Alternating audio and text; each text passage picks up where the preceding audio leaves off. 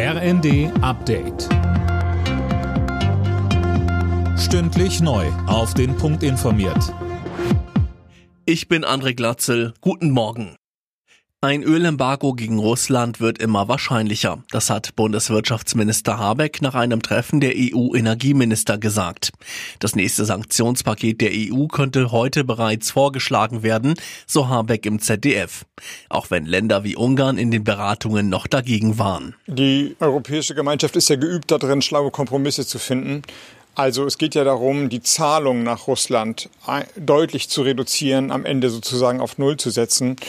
Und darum geht es und das wird auch gelingen mit einem klugen Vorschlag.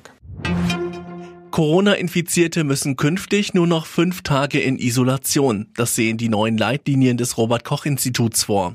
Außerdem wird den Betroffenen nur noch empfohlen, sich nach fünf Tagen frei zu testen. Eine Pflicht gibt es nicht mehr. Die Bundesregierung prüft die Mehrwertsteuer bei Lebensmitteln an deren Umweltverträglichkeit anzupassen. Wie die Bild berichtet, sieht das ein Entwurf für das Klimaschutz-Sofortprogramm von Wirtschaftsminister Habeck vor. Sönke Röhling mit den Einzelheiten. Demnach soll für Lebensmittel mit einer guten Klimabilanz ein niedrigerer Steuersatz gelten als für Lebensmittel, die für einen hohen CO2-Ausstoß sorgen. So soll eine klimafreundliche Ernährung gefördert werden. Es gehe darum, die Verteilungswirkungen zu prüfen und auf soziale Ausgewogenheit zu achten, heißt es in dem Entwurf.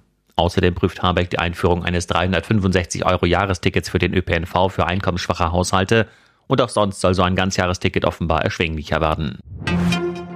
RB Leipzig hat in der Fußball-Bundesliga die zweite Niederlage in Folge kassiert.